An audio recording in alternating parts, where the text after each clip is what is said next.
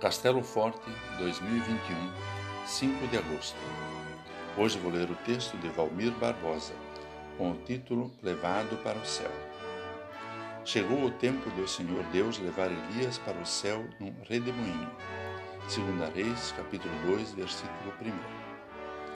Elias foi chamado, enviado por Deus para ensinar sobre o verdadeiro culto a Deus e para denunciar o falso culto ao deus Baal.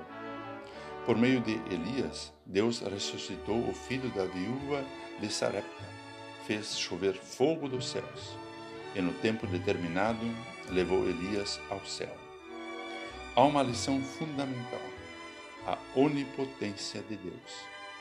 Não importa quem seja, um rei, um mendigo ou mesmo seu profeta querido Cedo ou tarde chegará o tempo em que todas as pessoas serão levadas deste mundo pela ordem do Senhor. Não há nada para evitar essa realidade.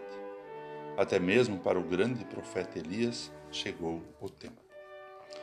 Diante desta realidade, duas coisas podem ser feitas: ignorar o poder de Deus e viver como se não existissem um céu e um inferno ou viver intensamente esta vida com a perspectiva de outra, ainda melhor que esta, para a qual, no tempo determinado por Deus, seremos levados. Em algum momento, o Senhor levará você, eu, nossos familiares.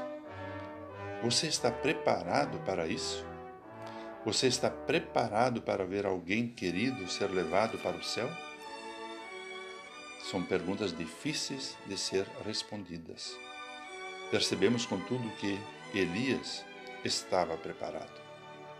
A pergunta é: como estar preparado? A resposta vem de Jesus.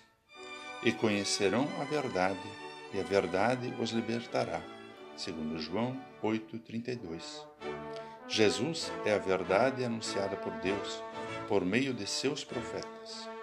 Em Jesus temos a garantia do perdão e de que ser levado para o céu significa a ressurreição para uma vida perfeita e eterna.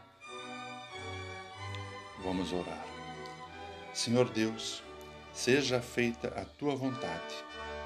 Colocamos a nossa confiança em ti.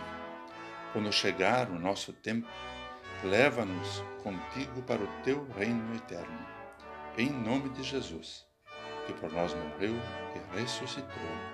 Amém.